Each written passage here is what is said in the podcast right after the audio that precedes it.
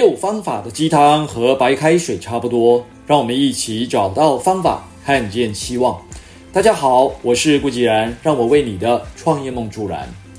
记得在二零二一年 COVID-19 疫情啊比较严峻的时刻啊，那个时候有一位学员在农历年前四天突然收到通知要被隔离，因为啊是他的孩子在绘画班里面有传出确诊的病例。当晚呢，就必须和孩子被送到防疫旅馆去做隔离。所幸啊，在后来这个几次的 PCR 检测之后呢，都获得的是阴性反应。终于在过年前回到家中进行自主管理，并且安然的度过了十四天的年假。哦，对，那一年的年假还特别的长。过程中呢，透过潜意识对话和量子思维的四大信念，为这位学员带来了极大的帮助。不但不再沮丧。难过、哭泣，反而是更正面的看待这一切的恩典，就把这一切都当作恩典来进行潜意识对话，带来了扭转乾坤般的奇迹。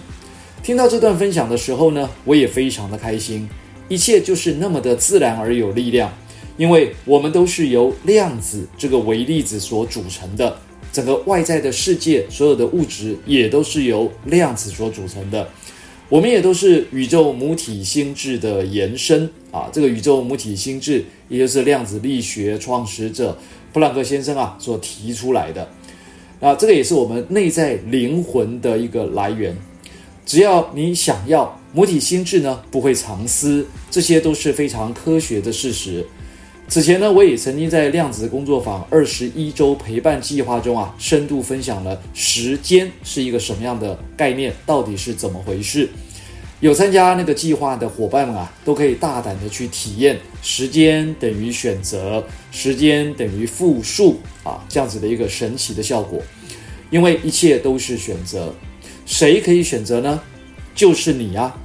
最棒的是。每个人都早已经拥有这个力量，不必去外求，关键在于你怎么想，怎么做选择。平时教大家，每日早上起床之后要念诵的四大信念，就是量子的四大信念，也是基于一个念想。当我自己发现宇宙的秘密、宇宙的运行法则时，我就告诉自己要以全新的方式来面对一切。所以啊，立即总结了自己的心得，也就是后来大家所知道的四大信念。老实说，这四大信念啊，应该是宇宙母体心智的启发与恩赐。因为啊，每次我朗诵这四大信念时，都会觉得自己应该写不出这样的内容啊。不知道各位有没有发现，这四大信念的内容不多不少，不长不短，就是那么的刚刚好，涵盖了我们生活中的所有事物。如果你还是无法随心所欲地运用量子思维法则，那你一定要多念念这四大信念，而且是专心的慢慢复诵这四大信念的每一个字、每一句话以及每一个段落，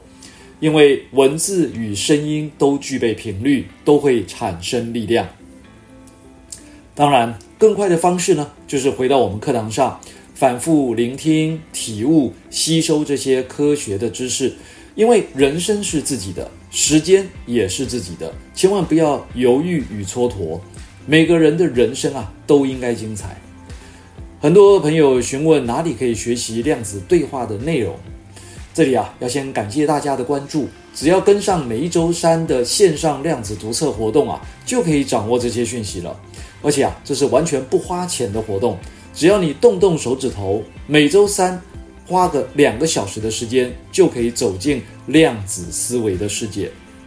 我们已经在啊量子读册的活动里面啊，分享了量子物理学的主要原理、公式与我们生活工作的关联性，包含像是哈佛医学院、哈佛大学、耶鲁大学的这些惊人的实验成果，让你一看就懂，一听就会，找回自己人生的主导权。此外，我还分享过非常实用的四大金句，谢谢你，对不起，请原谅我，我爱你。